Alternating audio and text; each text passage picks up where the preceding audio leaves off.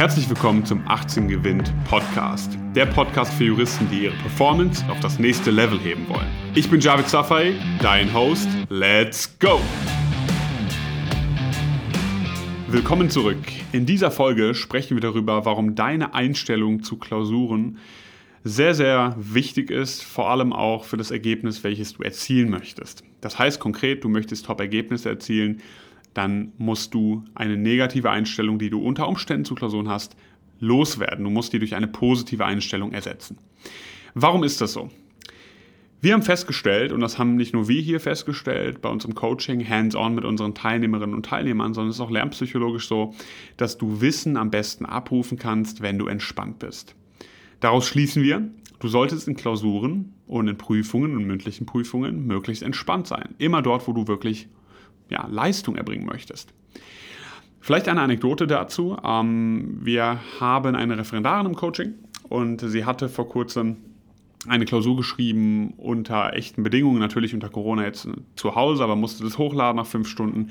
Total unter Stress, total unter negativem Druck und hat nicht annähernd geschafft, obwohl sie die Sachen kannte und wusste, die, die, die Punkte zu verbinden und eine adäquate Leistung abzurufen. Und ist dann rausgekommen, ich meine, bei sechs Punkten. Und war dann natürlich auch sehr enttäuscht, weil sie gesagt hat, ich habe das Gebiet doch bereits gelernt, ich habe den Klausurentyp drauf. Ähm, warum klappt das denn nicht? Und dann hatte sie eine geschrieben, weil wir gesehen haben, okay, es liegt womöglich daran, ja, dass sie eine sehr negative Einstellung diesbezüglich hat. Es war auch ein Thema, was ihr nicht so super liegt. Haben wir gesagt, lass uns doch mal eine Klausur unter ja, sehr entspannten Bedingungen schreiben. Lass uns die doch mal auch auf Zeit schreiben, aber zu Hause. Lass uns die zu Hause schreiben und einfach da schon rangehen und sagen, hey, selbst wenn ich nicht fertig werde, die Welt geht nicht unter, das ist eine Übungsklausur, ich kann das, ich kann damit arbeiten, ich habe das gelernt und so weiter. Und sie hat sich vorher wirklich darauf gepolt, positiv zu sein in dieser Klausur und hat dann in dieser Klausur zwölf Punkte rausgehauen. So, gleiches Thema wohlgemerkt, gleiches, gleiches Rechtsgebiet. Man kann jetzt natürlich sagen, ja, die eine Klausur war leichter, die andere war schwerer, okay, fair enough. Kann sein. Aber am Ende des Tages ähm, hätten wir oder haben wir eine sehr große Abweichung. Eine sehr große Abweichung, die einen schon zum Nachdenken anregen sollte, warum das denn so ist. Und es kommt genau auf diesen Punkt zurück. Okay, welche Einstellung hast du, wenn du in Klausuren rangehst? Das Wichtige ist, was du verstehen musst, gute Gedanken, gute Argumente und so weiter, gute Lösungen, Lösungsansätze kommen nur, wenn das Gehirn richtig funktioniert, wenn du 100% da bist, wenn du dich darauf einlässt. Genau das Gegenteil davon ist der sogenannte Blackout. Du bist in einer Prüfung, ja, hyperventilierst, du kommst auf nichts mehr, du hast es gelernt, du kannst teilweise nicht mehr einen Satz rausbringen.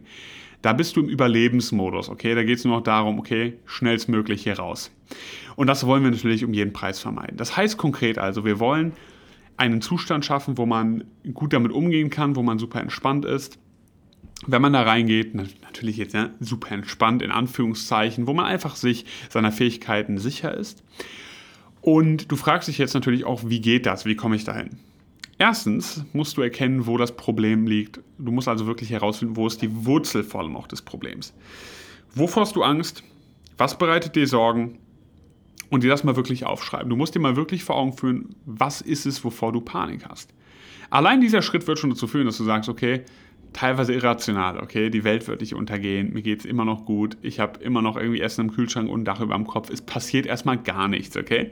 Und das ist schon mal wichtig zu verstehen, dass man nicht in diesen Überlebensmodus reinswitcht, sondern sagt, hey, alles ist cool. Es ist, ist eine Prüfung und ich teste hier mein Wissen, aber es passiert erstmal nichts, wenn, auch wenn es schief gehen würde, um sich nicht diesem negativen Druck auszusetzen. Du musst vor allem deinem Gehirn zeigen, dass es gewisse falsche Glaubenssätze gibt, die deinem Denken aktuell zugrunde liegen. Ja, weil du verbindest diese Prüfungssituation ähm, klassischerweise mit sehr vielen negativen Gedanken.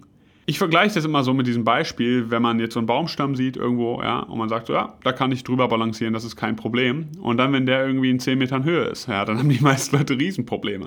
Es ändert sich eigentlich nichts. Da hast du die ernste Situation, du könntest da runterfallen.